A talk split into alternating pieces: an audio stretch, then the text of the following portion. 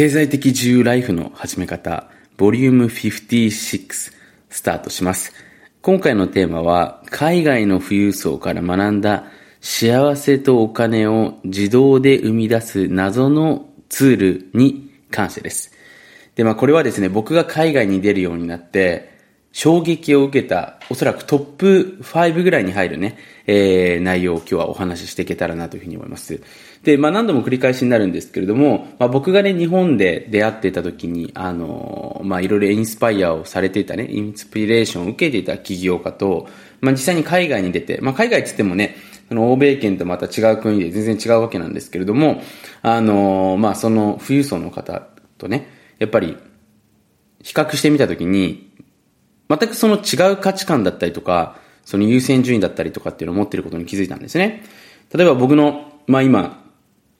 友達の学校でね、友達というか子供の学校で、まあ、出会ったその、家族ファミリー、お友達ファミリーってたくさんいるんですけれども、まあ、その人たちの中でも、まあ、本当にすごい人、例えばね、オバマさんから、こう、ボランティアの賞状をもらったりとかね、元、の、本当に世界的な有名なプライベートバンキング部門のまあ、社長さんをね、10年以上勤めてた方とかですね、まあ、そういう結構、あのー、なんていうんですかね、うおっていうね、え、その会社知ってますよ、みたいなね、会社の社長さんとかが実際にいたりして、まあ、たまたまの本当ご縁なんですけれども、まあ、実際お付き合いさせていただいたりとかね、まあ、そういった方のお家に遊ばせていただく機会っていうのがあって、まあ、いろんなこう学びをさせていただいたわけですね。で、まあ、過去の音声でもそういった一部の部分っていうのはお話ししているんですけれども、まあ、そのいろんな富裕層の方々のお家に遊びに行った時に、とあることに気づいたんですね。で、これが、実はもしかしたらこの人たちの秘密なんじゃないかなっていうようなものなんですね。まあ今日それをお話ししていくんですけれども。で、ちょっとね、話を戻しますけれども、僕はなぜね、今回の番組で、その、あえて海外の富裕層の人たちっていうのと、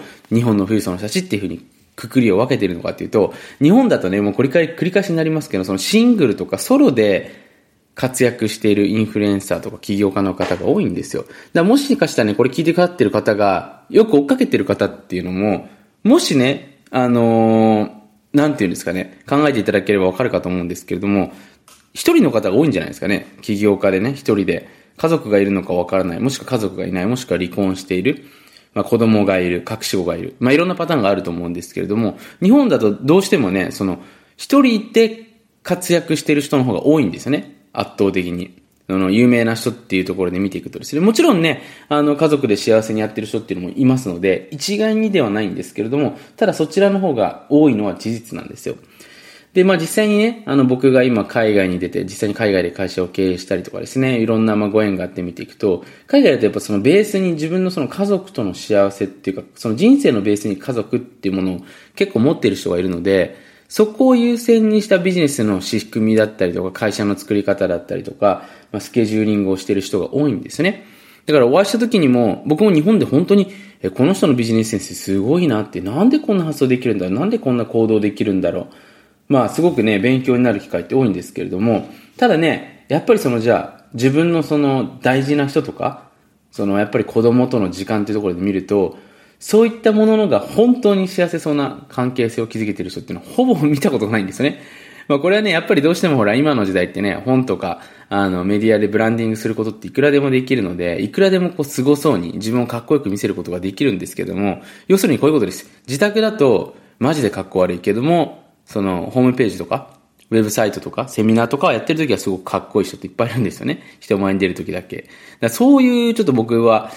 なんていうかな、かっこいい大人になりたくないなっていうところがあってね。まあそこですごく海外の人たちからインスピレーションを受けてたんですけども。で、そういうね、やっぱり人たちの共通して持っていることの一つに、これポイント覚えてくださいね。お家にですね、家族の写真が大量に貼られています。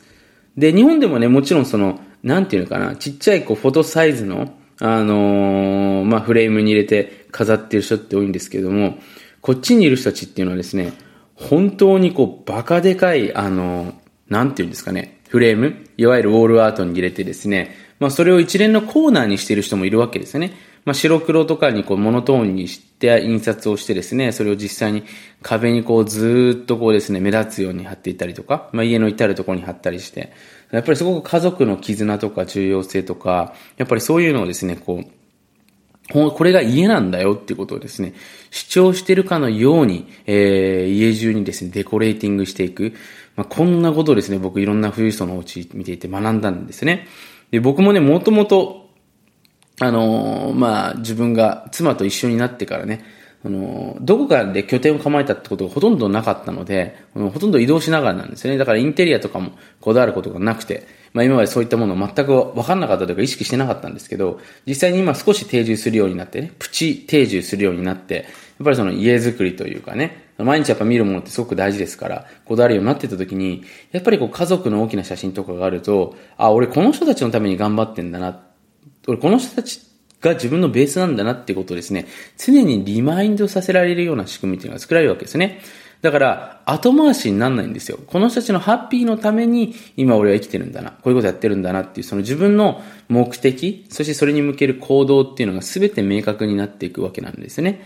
で、これがですね、やっぱり当然子供にも伝わってきますよね。ああ、パパがとママがね、僕のこと本当に愛してくれてるんだなっていうその子供の写真が至るところに置いてあったりとかすると、なんだなっていうところにもなりますし、子供の潜在意識にも自分のその幸せな家族のイメージっていうのがインストールされやすいと思うんですよね。そうやってですね、あのー、まあこれ僕すごく勉強になったんですけども、幸せな状態をこう意図的に作っていってるわけなんですね。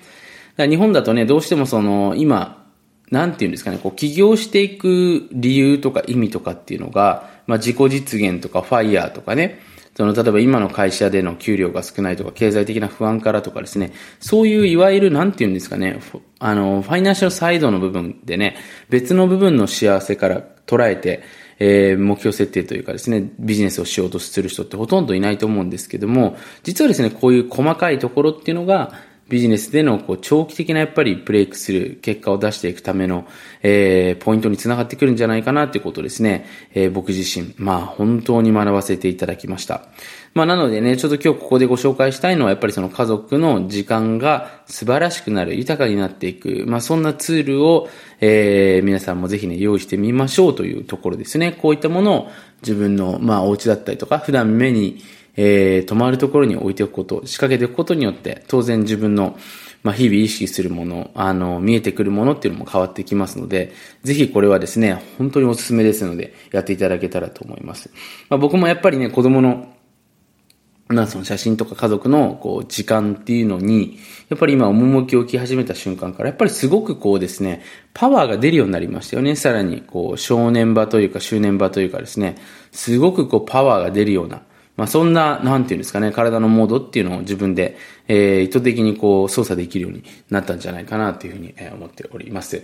はい。まあ、なのでね、まあ、ちょっと今日の話っていうのはそのお家の中での、え部分っていうところだったんですけれども、まあ、ぜひね、これ聞いてくださっている方もその自分のハートが温かくなるようなね、そういうものですよね。そういう思い、あの、重いものではないね、その、思い出深いものっていうのかな。そういったものをぜひですね、えー、まあ写真なり何かしらににして、まあ壁に貼っておく、オラートにしておくっていうのは一つ、おすすめの運気アップの方法なんじゃないかなというふうに思っております。はい、まあそんなわけでですね、えー、今日、あのー、少しでもお役に立てたら嬉しい限りです。まあ、僕の番組ではですね、こういう毎週ですね、一回、あの、経済的自由ラジオということでね、あの、実際に経済的な自由を達成するための考え方やね、そこにインダイレクトに、えー、つながるお話などなどをしていますので、ぜひですね、まあ、1個か2個聞いてみて、面白いなと思っていただいた方は、この番組の方、フォロー、えー、お願いいたします。まあ、またね、えー、実際に川本さんのそのバッグの中何入ってるんですかとかね、あとよく聞かれるのが iPhone アプリ、えー、何入ってるんですかって聞かれますので、この辺はまた別の音声でお話ししていけたらなというふうに思いますので、楽しみにしていてください。そのわけで今回もありがとうございます。